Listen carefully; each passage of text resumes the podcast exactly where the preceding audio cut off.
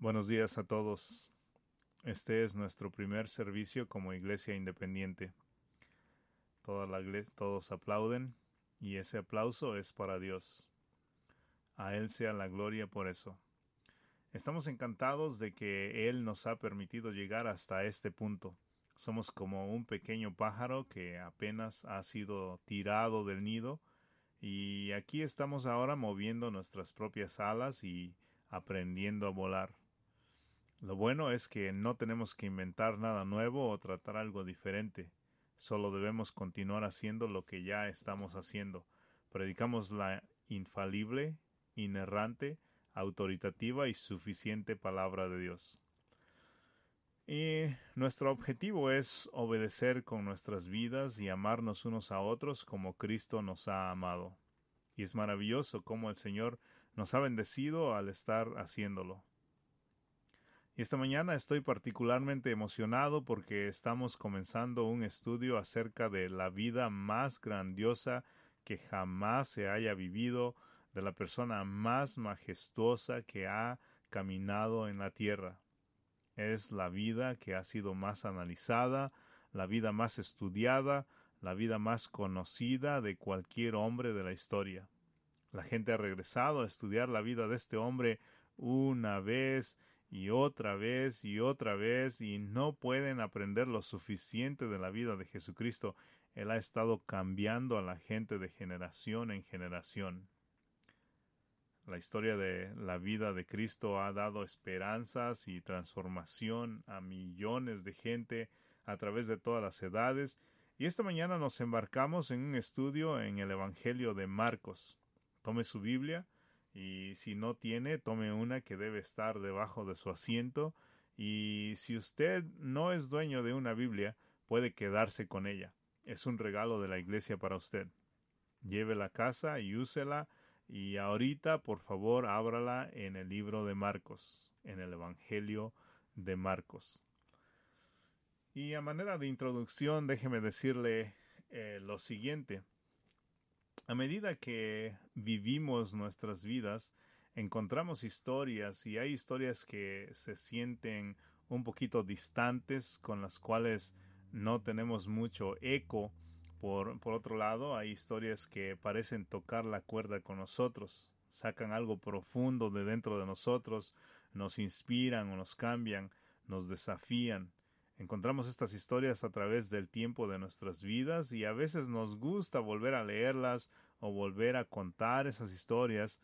Y bueno, llegamos a, estudiar la más grande de todas las historias. Esta es la historia más grandiosa que se ha contado. Pero la realidad de esta historia es que no fue inventada, no es ficción. Esta realmente sucedió y es la historia que hace que cualquier otra historia tenga sentido es la historia de la vida que, dará sentido a tu vida, la vida de usted. Y si usted no es cristiano y ha entrado a este lugar, eh, ha llegado en el tiempo perfecto, porque ahorita nos estamos embarcando en un estudio acerca de Jesucristo, la vida de Jesucristo, y si no estás muy seguro acerca de lo que piensas de Jesucristo, probablemente estás interesado en Él, probablemente estás eh, intrigado por las cosas que Él enseñó, Probablemente seas alguien a quien le gustan las enseñanzas de Jesús, pero no estás muy seguro de estar dispuesto a someterte a Él como tu Señor y como tu Salvador y comenzar a identificarte como cristiano y a vivir para Él y para su gloria. Entonces, el Evangelio de Marcos es para ti. Estoy muy contento que estés aquí y lo que he estado orando eh, es en realidad lo que me he estado preguntando es cómo Jesús va a cambiar tu vida. Me pregunto, me pregunto qué va a hacer contigo. Y lo digo porque cuando alguien lee el libro de Marcos, es común que Jesús salta de las páginas y te agarra de la mano y te conduce por un camino eh, que tal vez nunca pensaste que irías. Me pregunto por ti, eh, que no eres cristiano, o por ti que tienes preguntas, o incluso por ustedes, iglesia, ustedes que han venido a escuchar la palabra de Dios y, y, ahora vamos a escuchar la vida de Jesucristo, me pregunto qué va a hacer el Cristo vivo con ustedes en este estudio. Tengo una gran esperanza aquí. Tengo muchas expectativas de que Jesús quiere cambiar vidas. Sé que eso es verdad porque he leído la Biblia, sé lo que ha pasado a través de la historia, sé que el Señor Jesús declara que Él es el Salvador, que Él vino para cambiar vidas y cambiar corazones y cambiar destinos eternos. Y Él ha estado haciendo esto una persona tras otra, y yo sé que Él quiere cambiar vidas, yo sé que Él vino a buscar y a salvar eh, a los perdidos, yo sé que Él vino a servir y no a ser servido, como dice Marcos 10:45, sino para servir y dar su vida en rescate por muchos. Yo sé que Él va a cambiar vidas. Tengo altas esperanzas. En efecto, Él va a cambiar la vida de usted. Y me pregunto si usted será como un hombre eh, agnóstico, un erudito griego, eh, el doctor E. V. Ryu. Él fue un erudito que acababa de traducir la Iliada de Homero y la Odisea al inglés moderno. Él tenía eh, 60 años de edad cuando su compañía editora le preguntó si podría considerar traducir los evangelios del griego al inglés. Él aceptó. Y al escuchar su hijo que su agnóstico padre iba a traducir los cuatro evangelios, escribió esto. Va a ser muy interesante ver lo que mi papá hará de los cuatro evangelios, pero va a ser más interesante ver lo que los cuatro evangelios harán con mi padre. Y no tomó mucho antes de que el año terminara y el doctor E. Ryu, el erudito griego, quien toda su vida fue agnóstico, al tener su encuentro con Jesucristo, fue convertido, se convirtió en cristiano, entregó su vida a Cristo Jesús y vivió el resto de sus días como seguidor devoto de Jesús. Esto es lo que Jesús hace.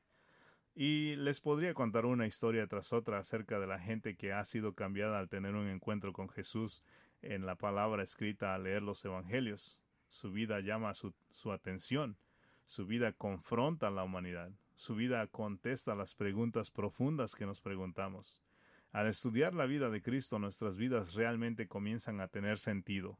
Llegamos a saber cómo es Dios, quiénes somos, para qué nos ha creado Dios, ¿Qué se supone que debemos hacer? Y si usted se ha hecho alguna de estas preguntas, estoy seguro que lo ha hecho, entonces estoy seguro que en este estudio usted va a encontrar algo que va a satisfacer la necesidad más profunda que usted haya tenido. Será lo que usted siempre ha deseado. Es lo que anhelamos. Es de lo que hemos estado hambrientos. Todo esto es dado a nosotros en la santa palabra de Dios. Esta es la revelación de Cristo Jesús en este Evangelio de Marcos. ¿Cuántas incontables vidas han sido transformadas por Jesús? Muchas aquí, ¿no es cierto? Yo tengo el privilegio de escuchar testimonios de forma bastante regular y el tema constante es que Jesús cambia vidas. Él transforma corazones. Personas que son frías y, y tacañas se vuelven cálidas y generosas. Los cascarrabias se convierten en esas personas que cantan con alegría. Las personas a las que les gusta aislarse salen de las cuevas de sus vidas y comienzan a interactuar con amor hacia los demás. Jesús cambia a las personas y no solo les cambia su comportamiento exterior, sino que les cambia el destino eterno.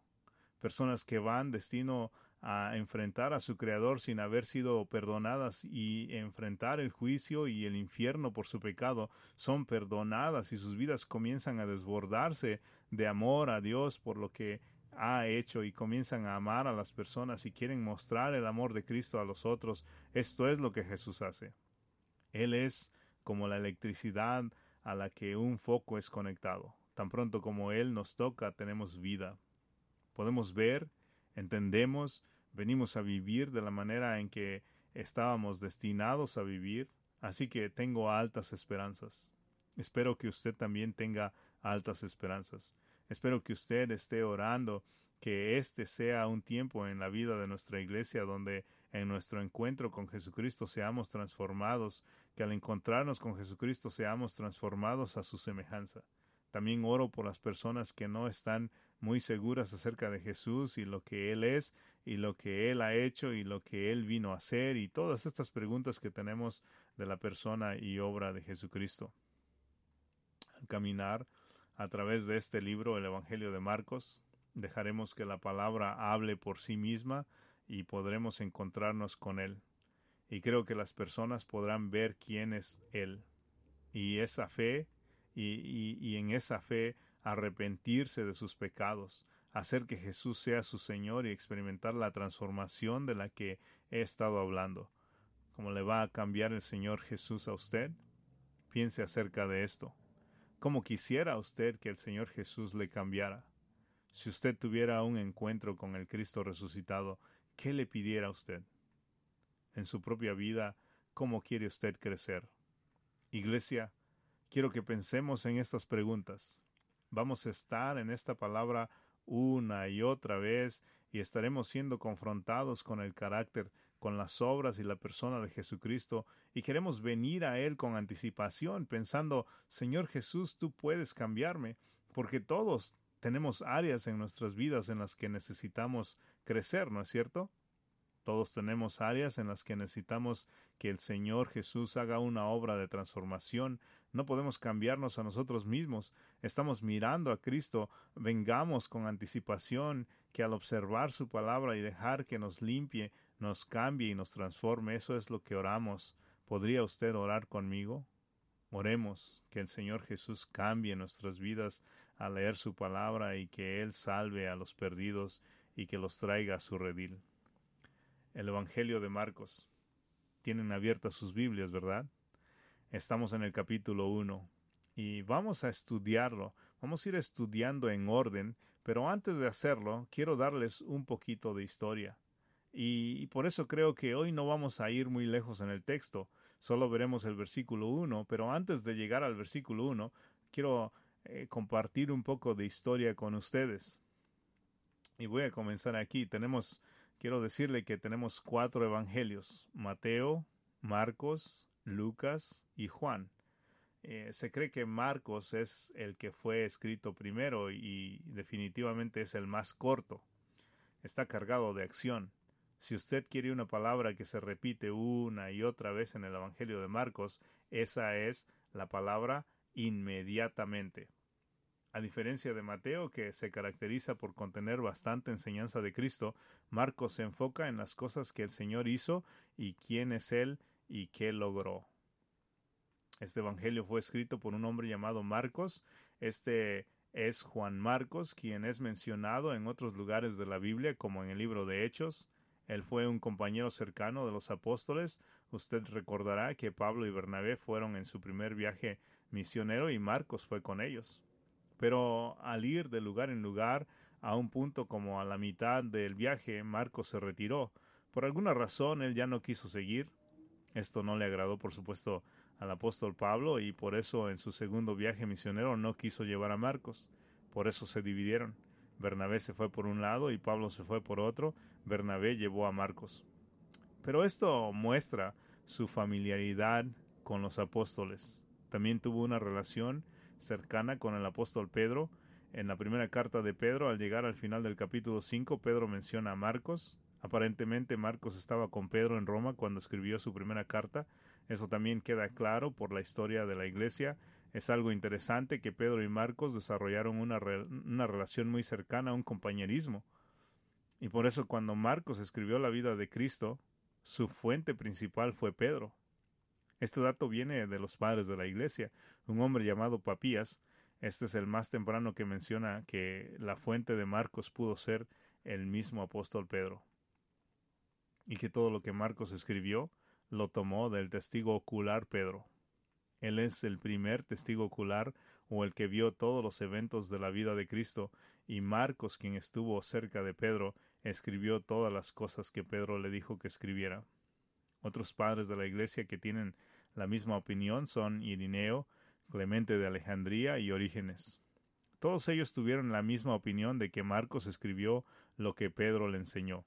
Las experiencias de Pedro y de lo que Pedro fue testigo ocular, este Evangelio entonces es, es posible que haya sido el primero y su fuente de datos fue Pedro, quien fue el más cercano a Jesucristo. Él fue uno de los tres más cercanos. Él conoció a Cristo íntimamente y esto es muy exacto. Obviamente esta es la santa palabra de Dios inspirada por el Espíritu Santo. Así es como tenemos entonces un retrato de Jesucristo escrito por Marcos y dirigido por el mismo apóstol Pedro. Ahora, quiero que nos hagamos la siguiente pregunta. ¿Por qué escribió Marcos? A veces ni siquiera pensamos en estas preguntas. ¿Qué pudo causar que un hombre como Marcos se sentara y escribiera este libro? Quizás fue impulsado por Pedro, es obvio, pero hay otras dos grandes razones. La gente se estaba haciendo muchas preguntas como por ejemplo, eh, ¿es Jesús verdadero Dios? Sabemos que era hombre, pero ¿era realmente Dios? La gente se está haciendo estas preguntas y es realmente eh, como es realmente quien él dijo ser. Esas preguntas debían ser clarificadas y por eso Marcos y Pedro escriben lo básico de la vida de Cristo, como diciendo aquí está lo que él hizo, aquí están algunas de las cosas que él dijo, aquí está su vida, aquí está un retrato, aquí hay un bosquejo de su vida para que ustedes sepan lo que él afirmó ser. La segunda razón por la que Marcos escribió es verdaderamente fascinante, y es que eh, lo que estaba pasando en los años 60 del primer siglo, eh, esto provee un buen contexto que nos ayudará a entender este Evangelio de Marcos. Nerón. La palabra Nerón. ¿Ha usted escuchado este nombre? Famoso o debemos decir infame por haber sido uno de los emperadores más crueles que jamás haya gobernado en algún lugar en todos los tiempos? Él está gobernando en el tiempo que Marcos escribió.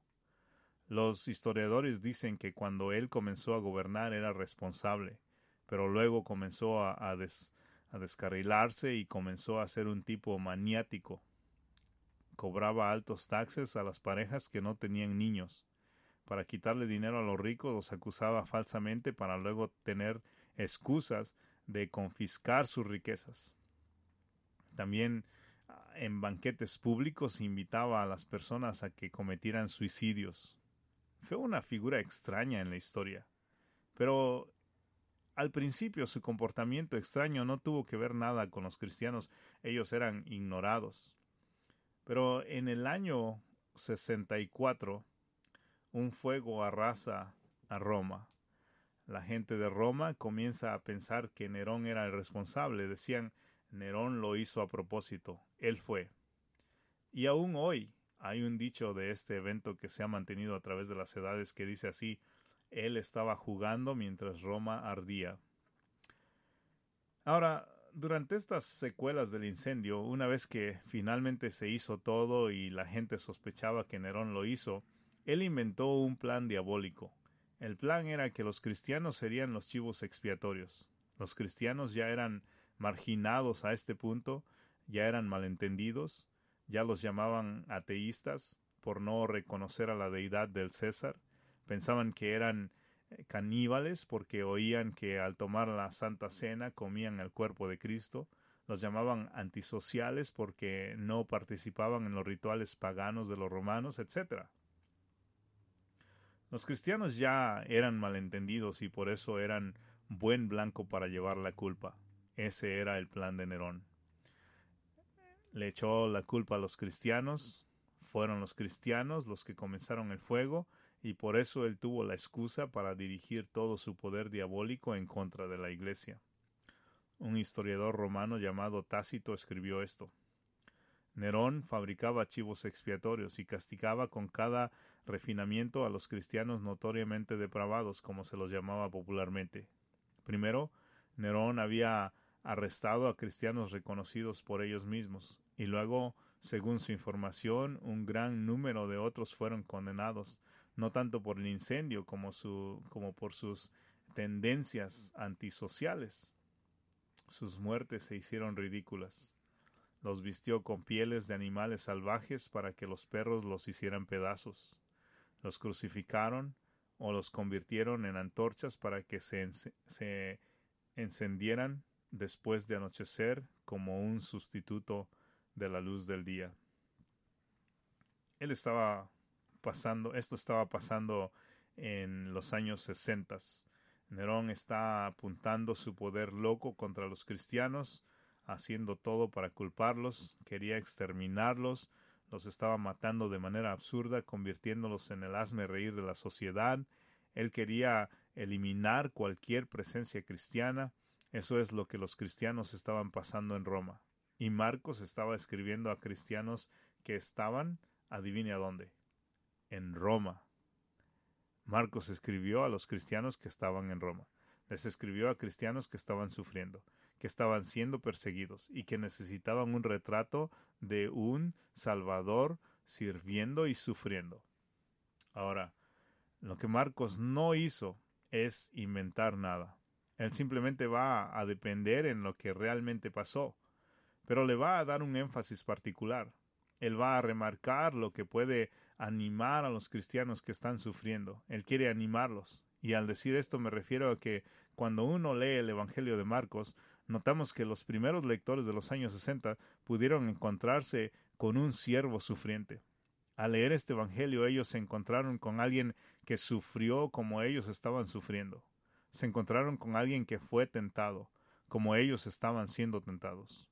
Un Salvador que fue al desierto, que experimentó hambre, un Salvador que fue malentendido, un Salvador que fue etiquetado incorrectamente, un Salvador que fue difamado, que a un punto fue traicionado y fue a la cruz.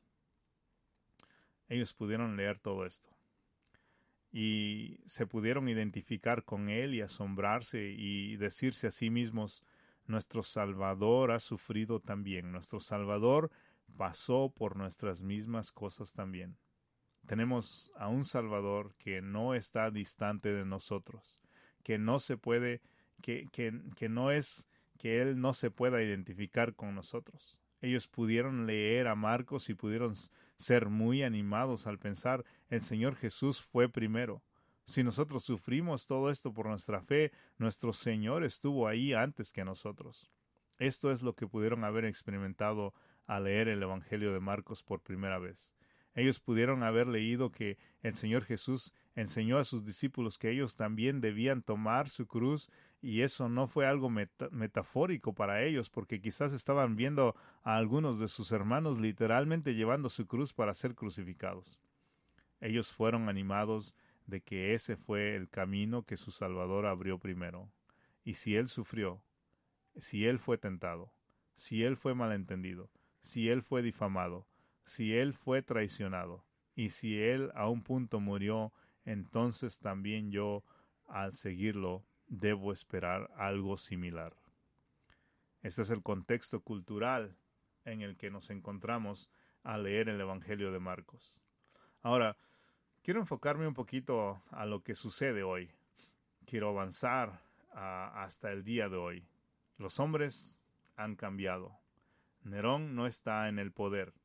Algunos de los problemas no son exactamente idénticos, pero los problemas fundamentales no han cambiado. El mundo moderno aún está devastado por el pecado, ¿no es así? El mundo moderno aún está bajo la condenación. Lo vemos en cada nación, en cada gobierno, en cada hogar, en cada matrimonio, en cada niño, en cada corazón humano el pecado está presente. Pecado. Nos preguntamos qué pudo causar a un lunático como Nerón a hacer lo que hizo. Bueno, las semillas de ese principio aún existen en la humanidad el día de hoy. ¿Por qué? Porque es el pecado, el que estaba reinando en el corazón de los hombres en el tiempo de Nerón, y estaba causando que algunos quisieran huir del pecado para convertirse en seguidores de Cristo. Eso estaba pasando entonces, y amigos, eso es lo que está pasando ahora. El problema más grande en el universo es el pecado. El problema es, el pecado es el problema que está debajo de cada problema. Este es la gran plaga de la tierra. Este es el azote. Este es la enfermedad. Ha infectado a todos. Todos hemos sido tocados por el pecado y la razón fundamental por todo el dolor, por todo el sufrimiento, por toda la disfunción, por toda la desesperación, por toda la tristeza, es que vivimos en un mundo maldecido por el pecado. quiero comenzar aquí. Y vamos a tener tres títulos. Vamos a comenzar con esto y esperamos que estos títulos nos ayuden a entender el Evangelio de Marcos. Al comenzar aquí, voy a presentarle nuestro primer título. El primer título es El problema más grande es el pecado. El problema más grande es el pecado. No podemos entender la vida de Cristo hasta o la venida de Cristo hasta que entendamos el problema que Él vino a resolver, ¿no es cierto? Eh, nada del Evangelio tiene ningún sentido si no entendemos qué es lo que Jesús vino a hacer. Y por eso debemos comenzar aún sin entrar en el texto, porque no, no está esta palabra ahí en el texto, la palabra pecado, pero entendiendo que el problema más grande del universo es el pecado, entonces hablemos del pecado. Hablemos del pecado por un momento. ¿En dónde comenzó el pecado? Muchos de nosotros diríamos en Génesis 3, en el jardín del Edén. Y eso puede ser correcto en un sentido y equivocado en otro. Ese es el primer lugar en donde el pecado entró a la humanidad, pero ese no es el origen del pecado. El pecado comenzó en el mundo angelical, antes de Génesis 3. El pecado comenzó cuando Dios creó a todos los ángeles, todos los huestes celestiales, o todas las huestes celestiales, ahí había uno que Dios diferenció y lo puso sobre todo el resto. Ezequiel 28 pinta un retrato de un ángel poderoso, probablemente el más grandioso de todas sus criaturas que Dios hizo, hermoso, maravillosa criatura, deslumbrante de alto rango, haciendo algo como el papel de un primer ministro en gobernar el universo. Es probable que no hubiera otro más grande que él. Como sabemos, éste se llenó de su propio orgullo y se puso en contra de Dios. Lo conocemos ahora como Satanás, el adversario, quien por su grandeza, por su belleza, quiso detronar a Dios. Ezequiel 28, 17 dice, se enalteció tu corazón a causa de tu hermosura, corrompiste tu sabiduría a causa de tu esplendor. Su propia belleza le hizo pensar tontamente. Pensó que podría derrocar a Dios y en el momento en que su orgullo eh, se rebeló en contra de Dios, Dios respondió eh, desterrándolo del cielo habiendo sido desterrado del cielo, ya no pudo retener el mismo rol que tenía, pero lo que sabemos es esto, y esto es un punto muy importante. Sabemos que, aunque fue desterrado del cielo, aún retiene cierto poder y autoridad sobre, sobre el mundo caído. En 2 de Corintios 4:4 es descrito como el Dios de este siglo con D minúscula. Eh, en Efesios 2:2 es descrito como el príncipe de la potestad del aire. En 1 de Juan 5:19 dice que el mundo entero está bajo el maligno. Esto es asombroso, la, la, deslumbrante criatura hermosa que Dios hizo y puso sobre todos los seres angelicales, creada para estar en la presencia de Dios, puesto en, en contra de Dios, incitó a una rebelión. La escritura describe que una tercera parte de los ángeles siguió a Satanás, de alguna manera él los persuadió a que lo siguieran. Y esa puede ser una indicación de qué tan asombrosa era, eh, era esta criatura. Ellos, ah, los que lo siguieron, pensaron que de alguna manera podrían ganar. Se fueron con Satanás y comenzaron una guerra en contra de Dios. Querían detronar a Dios. Una tercera parte de los ángeles se fueron con él. Los conocemos como demonios. Vamos a estar estudiando el Evangelio de Marcos y ustedes van a ver eh, demonios apareciendo una y otra vez en la escritura. Estos, Satanás y sus demonios, viven en este mundo. Ellos se han puesto en contra de Dios. Ellos lo quieren detronar. Ellos han incitado a una revelación cósmica masiva y sabemos que la revelación eh, que la rebelión, debo decir, no se quedó en el ámbito espiritual, sino que ha entrado a la humanidad porque esa misma criatura convertida en serpiente entró en el jardín y antes que hubiera pecado en el mundo, él tentó a Adán y a Eva y ellos pecaron. En el momento que Adán y Eva pecaron, una maldición vino sobre el mundo y la naturaleza pecaminosa de Adán ha pasado a todos después de él. Y ahora todos estamos bajo la influencia del pecado. Y se ha convertido en algo tan normal que dejamos de pensar que esto es una desviación tan antinatural de la creación de Dios. No fue el diseño original que las cosas estuvieran caídas, tan rotas como están. Pero por el pecado las cosas están rotas. Y ahora cuando la Biblia describe a la humanidad, la describe así, muertos en delitos y pecados, entenebrecidos en nuestro entendimiento. Somos engañados en nuestras mentes. Efesios 2 dice que nos conformamos al príncipe de la potestad del aire. Toda la humanidad, sin excepción, nace en esta condición. Tenemos corazones en los que no se puede confiar. Tenemos mentes que no pueden razonar de regreso a Dios. Somos engañados, estamos muertos, lo que significa que no podemos llegar a Dios y lograr algo para Él. Esta es la dura realidad que la Biblia le da a la humanidad, que somos pecadores. Todos hemos pecado y hemos sido destituidos de la gloria de Dios y no hay nada que podamos hacer para arreglar nuestra condición pecaminosa. Hay fuerzas en fuego que son mucho más poderosas, mucho más poderosas que nosotros. De hecho, algunos teólogos al estudiar la palabra han inventado frases que capturan la condición de la humanidad caída y voy a mencionar dos de ellas. Voy a mencionar dos frases que los teólogos han inventado y que capturan la condición caída del hombre. La primera frase es depravación total. Depravación total. Cuando los teólogos estudian lo que la Biblia enseña del hombre caído, nos han dado esta frase, y significa que la humanidad está totalmente depravada. Pero quiero ser claro, eh, depravación total no significa que cada persona es tan mala como podría llegar a ser. Lo que significa es que la corrupción inherente del pecado se extiende a cada parte del hombre natural. En otras palabras, el pecado ha corrompido la mente, el pecado ha corrompido el alma, el pecado ha corrompido el cuerpo. Esto significa que el pecado afecta la manera en que pensamos, afecta la manera en que sentimos, la manera en que actuamos.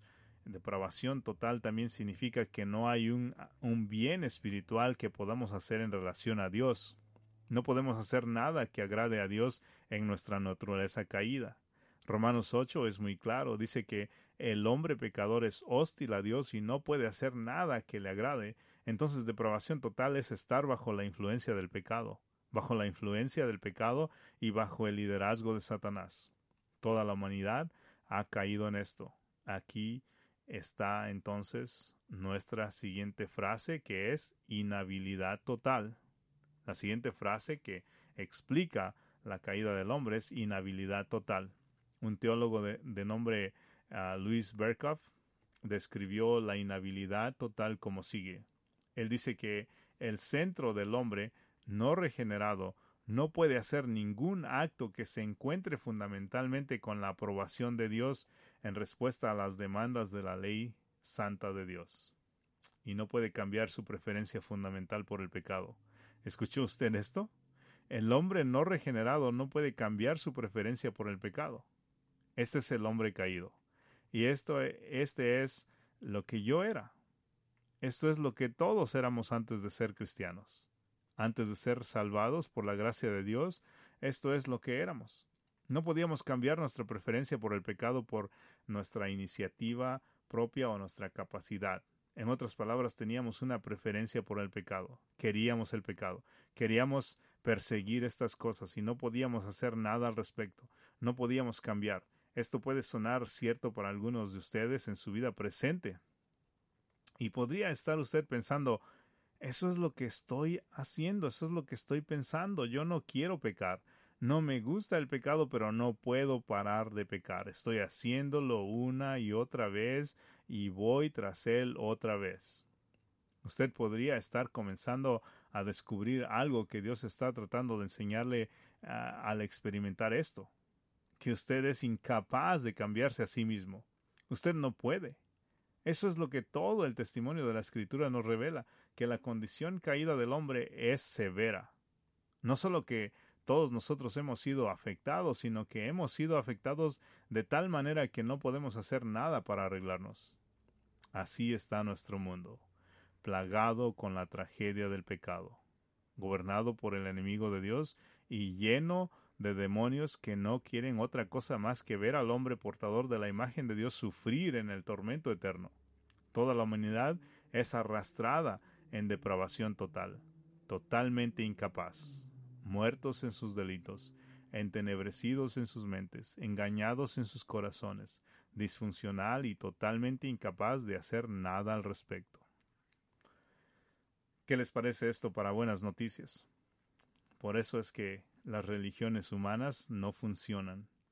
No es efectivo porque toda religión humana es un intento del hombre de mejorar la vida para sí mismo.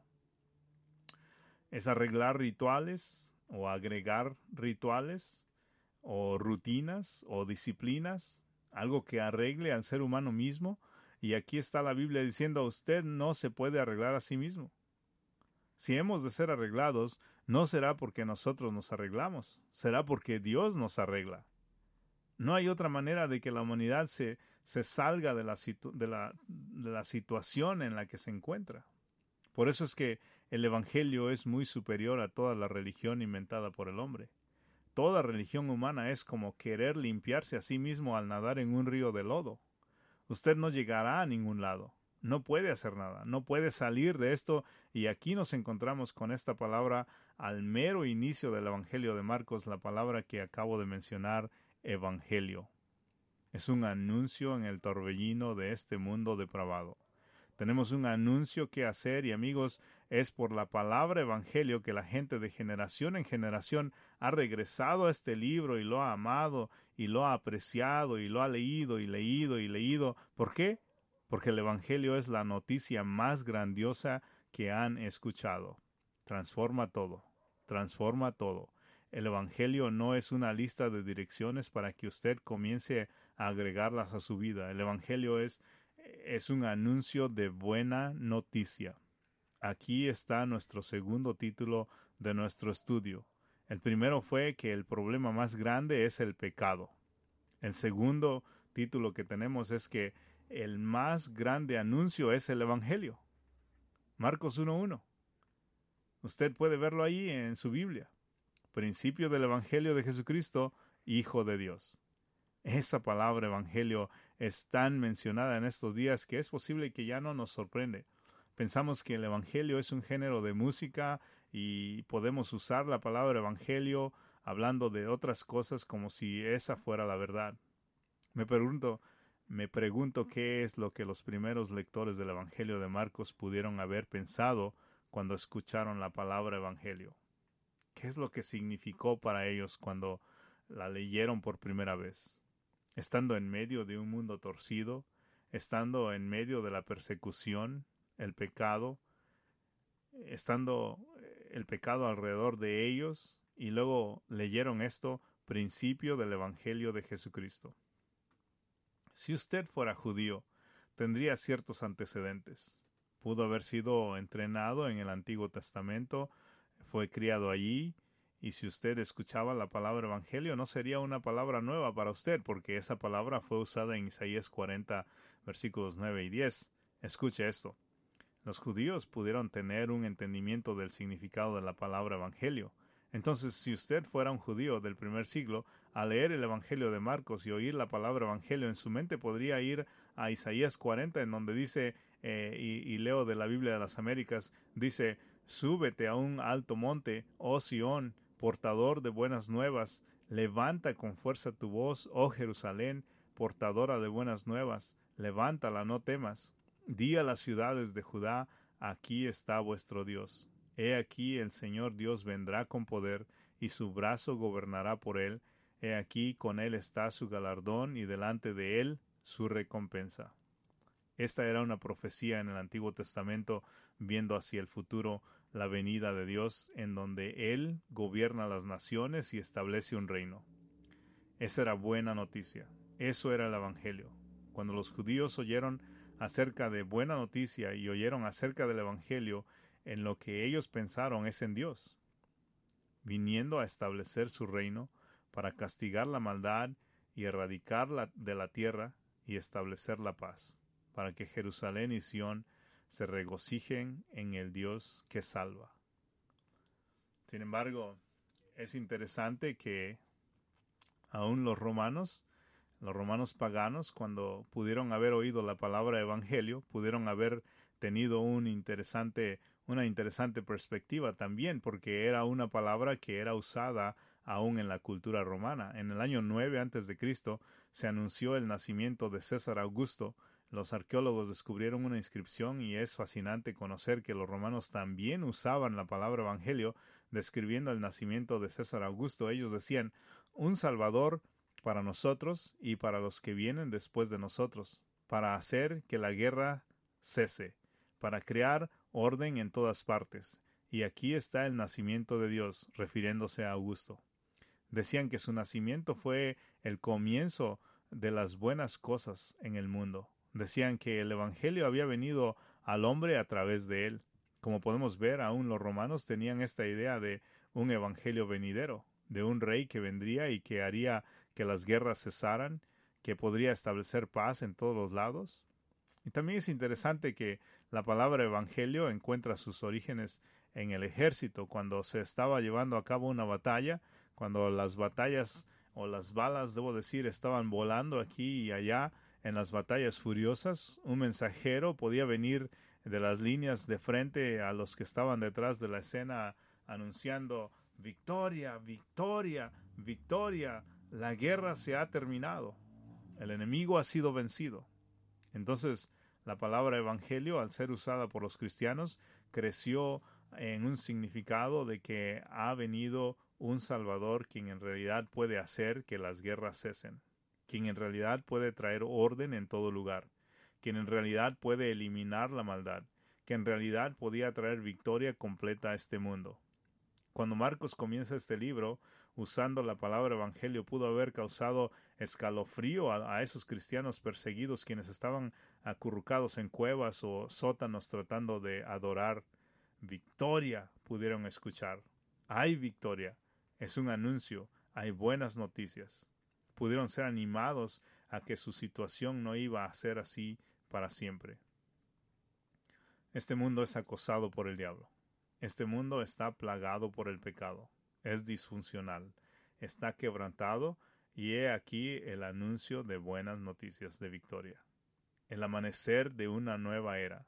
La llegada de una nueva época es el Evangelio de Jesucristo, el Hijo de Dios. Eso los debió emocionar. Buena noticia. Ha venido buena noticia. Buena noticia está aquí. Este es el más grande de los anuncios en la historia del mundo. Buena noticia, el Evangelio, y escuchen, es el Evangelio de Jesucristo, el Hijo de Dios. Y aquí entra nuestro tercer título. Nuestro tercer título de hoy es Nuestra única esperanza es Jesucristo. Nuestra única esperanza es Jesucristo. Es su evangelio, observa esto. Dios mira a una humanidad entenebrecida, batiéndose con el pecado.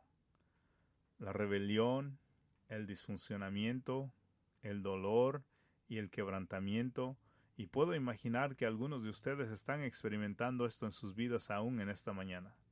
Estás luchando con tu propio pecado Estás enfrentando el quebrantamiento de, de este mundo al enfrentar muerte, engaño o tensión en las relaciones.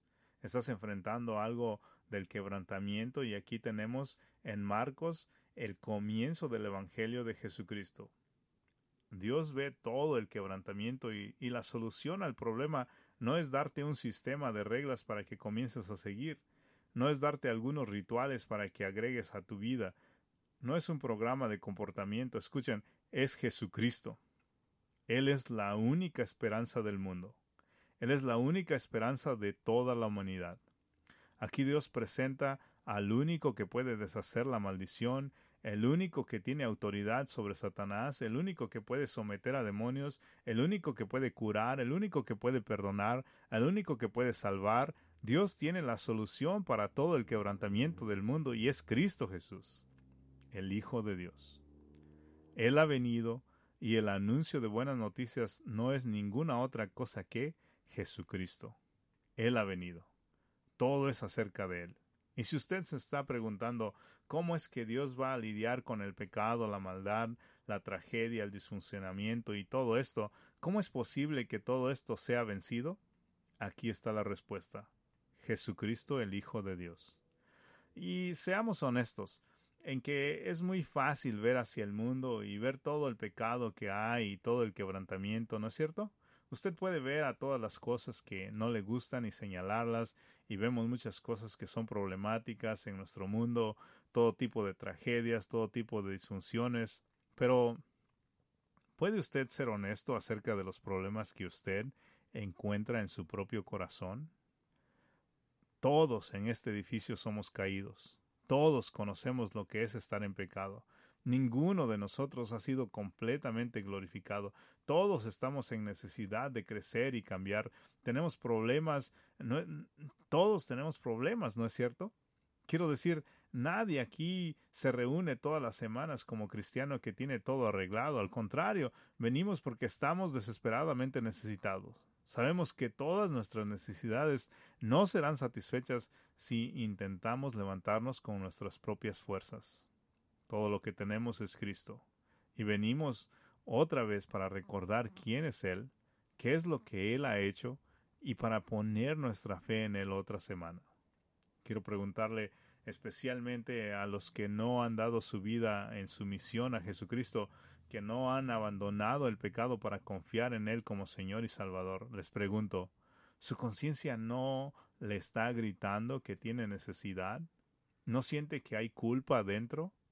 ¿No es usted como nosotros que experimentamos fracasos, que puede arreglar y, que, y que al experimentar estos fracasos nos preguntamos qué puede arreglarlo, qué puede arreglar todo esto? O aún mejor, ¿quién podría arreglarlo? ¿Quién podría perdonarlo? ¿Quién podría perdonar a usted?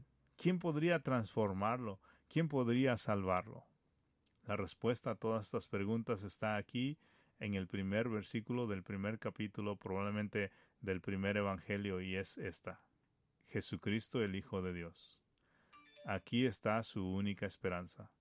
Él ha venido la solución de Dios para el caos del mundo, para la tragedia de destrucción, para la vergüenza que experimentamos, para la agitación que sucede en nuestras conciencias. La solución de Dios para nuestro pecado y nuestra culpa es Jesucristo. El vino no para ser servido, como dice en Marcos 10:45, sino para servir. Él vino para servir a usted. Escuche, Él vino para dar su vida en rescate por muchos. Él vino a morir por los pecados de usted. Él vino para ser castigado en el lugar de todo el que pone su fe en Él, para que usted no tenga que pagar por su pecado por la eternidad.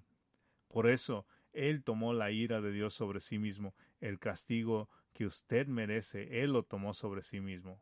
Él resucitó de la muerte al tercer día, por eso Él es victorioso sobre el pecado sobre Satanás, sobre la muerte y sobre el infierno. Por eso Él ofrece perdón gratuito a todos los que se arrepienten y creen en Él.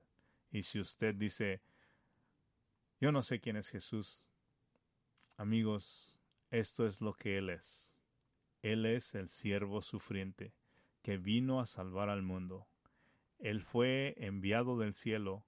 Él es el divino Hijo de Dios. Veamos cómo lo describe Marcos en el versículo 1. ¿Quién es este hombre? ¿Quién es este a quien pertenece la buena noticia? Primero tenemos este nombre, Jesús.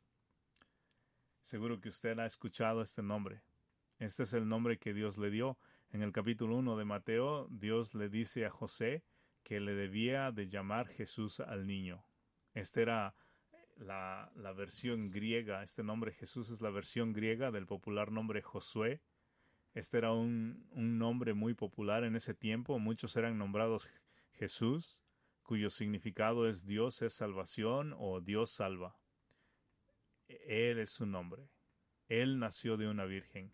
Él creció como cualquier otro niño, excepto que él no tuvo una naturaleza pecaminosa como la Biblia dice. Él es Jesús, que significa Dios salva. Él también es Cristo. Por cierto, ese no es su apellido. Cristo en griego es Christos, es la transliteración o el equivalente de la palabra Mesías en hebreo. Él es Jesús, descrito como el Mesías, que significa ungido. En el Antiguo Testamento los reyes eran ungidos como un reconocimiento de su reinado, así que así se usó para referirse al Mesías en singular, el Mesías venidero, el rey venidero, uno que sería el ungido, el ungido de Dios, el que podría hacer que las guerras cesaran, el que traería paz y justicia, quien establecería su reino, quien iniciaría un nuevo pacto, este era el Mesías. Y aquí en el primer versículo, este Jesús es el Mesías. Él es el Cristo, Él es el Rey de la humanidad designado por Dios. La escritura también lo llama el Hijo de Dios. Esta es una declaración muy audaz. Esta es una afirmación absoluta de la divinidad. Marcos al escribir este Evangelio está diciendo que Jesús es el Hijo de Dios. Él es el Hijo de Dios. Él es la segunda persona de la Trinidad, el Dios Trino, Padre, Hijo, Espíritu Santo. El Hijo de Dios entró a la creación. Él no es un simple hombre, aunque es un hombre. Él es un hombre que a la vez es Dios. Él tiene dos naturalezas. Él es el Hijo de Dios y ha venido a salvar a los hijos de Dios. Él es coigual y coeterno con el Padre. esta es la declaración audaz de nuestro versículo, ¿no es cierto? Jesús, el hombre perfecto. Cristo, el Hijo de Dios perfecto, Rey designado. Divino Hijo de Dios, la segunda persona de la Trinidad, este es del cual Dios dijo que traería buenas noticias. Este es Cristo, Charles Hodge, hablando de la divinidad de Cristo, dijo lo siguiente. La escritura con igual claridad dice que Cristo verdaderamente era Dios al aplicar todos los nombres y títulos a Él. Él es llamado Dios, el Dios poderoso, el gran Dios, Dios sobre todo, Jehová, Señor, Señor de señores y Rey de reyes. Todos los atributos divinos describen a Jesús, la escritura declara que Él es omnipresente, omnisciente, todopoderoso, inmutable, el mismo ayer, hoy y siempre. Él es descrito como el creador, defensor y, gobernante del universo. Todas las cosas fueron creadas por Él y por Él existen. Él merece ser adorado por todas las criaturas inteligentes, aun las criaturas de las alturas, los ángeles, todas las criaturas que hay entre el hombre y Dios, se les ordena postrarse ante Él. Él es el objeto de todos los sentimientos de reverencia, amor, fe y devoción. A Él, ángeles y hombres son responsables por su carácter y conducta. Él requiere que los hombres le honren así como honran al Padre, requiere que tengan la misma fe en Él como la tienen en el Padre. Él declaró que Él y el Padre son uno, Dijo que los que le han visto han visto al Padre. Él llama a todos los hombres que vengan a Él, les promete que les perdonará todos sus pecados, Él les manda al Espíritu Santo, Él les dará descanso y paz, Él promete que los resucitará el día postrero para darles vida eterna. Dios no es más y no puede prometer más o hacer más que lo que Cristo dijo ser y prometió hacer. Por tanto, él ha sido el Dios de los cristianos desde el mero comienzo de todas las edades y en todos los lugares. Y amigos, nosotros adoramos a Jesucristo, el Dios encarnado. Él es Dios en carne. ¿Puede usted confiar en Él? ¿Puede usted confiar que Él sea su amigo? ¿Puede usted confiar que Él nunca lo dejará ni lo abandonará? Él ha hecho esa promesa a todos sus hijos. ¿Puede usted creer que Él tiene el poder de perdonar todos sus pecados? Sí. Eso es lo que el Evangelio de Marcos nos va a enseñar, que Él vino para perdonar pecados. ¿Puede usted confiar que Él le sostendrá y nunca lo dejará ir aunque usted esté dispuesto a vagar? Sí, usted puede confiar que Él puede arreglar su corazón depravado. ¿Puede usted creer que Él puede transformar su interior? Sí, ¿Puede usted creer que Él puede arreglar este mundo disfuncional por la maldición? Sí, usted puede creer que Él puede hacer todo esto. Él es el rey y Él va a establecer su reino y Él va a reinar por siempre y nosotros con Él. Esto es lo que hemos anhelado. Este es el más grande de nuestros deseos. Esto es lo que anhelamos y, lo que anhelamos es conocer a Dios mediante Jesucristo. No hay privilegio más grande que conocer a Dios y no hay una manera que sea posible para conocer a Dios excepto por medio de su Hijo Jesucristo. Por eso estaremos intranquilos hasta que descansemos en Él. Entonces, lo que esto significa es que si usted no ha venido a Cristo o ha sido un apóstata, le extiendo las palabras del Señor Jesús. Ven si estás cansado, ven si estás agobiado. Él le va a dar descanso, Él le va a dar descanso para su alma. Venga para que sus pecados sean perdonados. Venga si está usted sediento, venga si está hambriento y coma. Tenga un banquete en la persona y obra de Jesucristo y su alma será satisfecha. Estas palabras, Jesucristo el Hijo de Dios, nos introducen al Evangelio de Marcos. Y quiero terminar con esto. No hay quiero decirle que no hay neutralidad con Jesucristo, y usted estará de acuerdo conmigo. No hay neutralidad con Él. Veremos esto más claro al avanzar, pero quiero decirle que ahora estamos de frente, o mejor dicho, hemos sido confrontados por Jesucristo y sus afirmaciones. Y como si es, Luis dijo una vez, Jesucristo puede ser solamente un mentiroso, puede ser un lunático o Señor. Si es un mentiroso, separémonos y vayámonos a casa, ¿para qué estamos aquí? Y si él es un lunático, lo mismo, no tenemos razón para escuchar sus enseñanzas, pero si él es Señor, como lo ha afirmado ser, como el testimonio lo atestigua, si él es Señor, entonces él merece toda nuestra alabanza, toda nuestra devoción. Todas nuestras vidas deben postrarse a sus pies, si él es Señor. Y amigos, lo que vamos a encontrar aquí en el Evangelio de Marcos es la evidencia inquebrantable de que Él es el Señor. Entonces debemos arrodillarnos. Jesús es nuestra única esperanza. El problema más grande que enfrentamos en la vida es el pecado. El mejor anuncio en el mundo es el mensaje del Evangelio de buena noticia. Y la más grande esperanza el centro de ese Evangelio es Jesucristo, el Hijo de Dios. Oremos. Señor, oro que los que aún no han venido a Cristo serán movidos por tu Espíritu Santo y sus pecados serán perdonados, sus vidas serán salvadas, entenderán el propósito de sus vidas. En Cristo encontramos todo lo que hemos anhelado. También sabrán que no necesariamente todo será fácil como lo supieron muy bien los primeros cristianos, pero tú Señor puedes transformarlo todo. Entonces Señor, oro que traigas hacia ti a los que no han venido. Y Señor, oro que los que creemos en ti estemos más emocionados de recordar quién es Jesús y que al contemplarlo queramos ser más como Él, que al reflexionar en ti querramos tomar nuestra cruz junto contigo, poniendo nuestras vidas, muriendo diariamente, esforzándonos para servirte. Jesús, nuestros, nosotros reconocemos, Señor, que tú eres, Señor, y no hay otro. Nada te puede reemplazar. Tú eres, Señor, y queremos seguirte, y, y no podemos hacerlo sin tu ayuda, así que te pedimos nos ayudes mientras buscamos obedecerte en todas las cosas. Y es en el nombre de Jesús que oramos. Amén.